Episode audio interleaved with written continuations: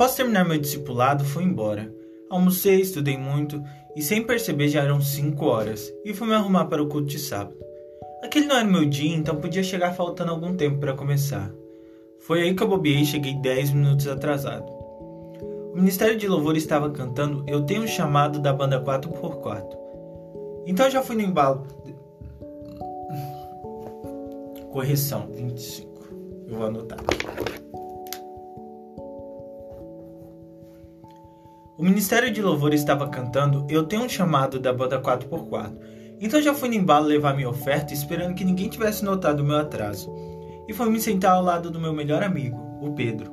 Ele era muito animado e às vezes até demais. Ah, Samuel, chegando atrasado, é? Desviou-se, foi?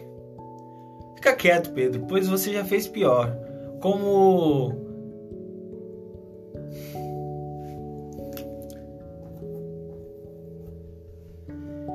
Fica quieto, Pedro, pois você já fez pior, como faltar à igreja para ir pro boteco. Ei, eu, eu me arrependi pelos meus pecados e agora Jesus é a única coisa que me deixa ligadão. O Pedro tinha passado por vários problemas quando era mais novo. Uma vez o encontramos desmaiado debaixo de uma ponte cheia de sangue. A partir daquele dia, ele nunca mais se drogou nem bebeu uma vez sequer pastor Fernando estava pregando naquele dia sobre a missão de pregar o evangelho que Jesus nos deixou. Isso me lembrou do que Mário tinha me falado no discipulado. Fui anotando tudo que ele falava e analisando tais palavras de sabedoria. Então ele disse algo que me marca até hoje. Não importa a circunstância, toda hora é hora de falar de Jesus. E surpreendentemente isso me tocou. Jesus colocou em meu coração a visão missionária e a partir daquele momento, eu pude sentir o Espírito Santo me mostrando as almas que tinham sede de conhecer a Cristo e o seu amor tão imenso. Percebi que aquele era o chamado de Deus para minha vida. Então, naquele momento, rendido a Cristo, me senti pronto e me coloquei a serviço dele. Me consagrei para cumprir o chamado pelo qual Mário havia me dito. E senti paz no meu coração. Naquele momento foi como se o tempo parasse. Nada daquilo parecia real e pude ouvir claramente Deus me dizer: Filho, te levanta, pois eu vou fazer de você uma árvore de bons frutos. Estarei contigo quando ninguém estiver.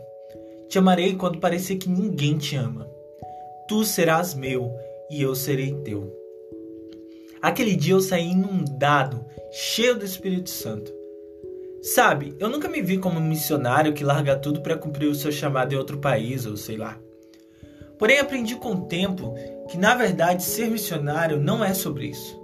É sobre cumprir o ID aonde você estiver. Na sua casa, na sua cidade, na sua escola, todo lugar é um lugar propício para falar de Jesus.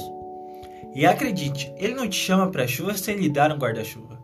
Aquele momento foi mais do que eu era capaz de entender na época. Era Deus colocando nos meus pés novas sandálias, pondo sobre mim um manto que me protegeria de tudo que ainda estava para acontecer. Como eu sou grato por aquele momento. Sem ele, talvez eu não estivesse aqui hoje te contando essa história. Naquele dia, eu recebi ousadia que eu nunca tive para chegar onde só ele poderia me levar.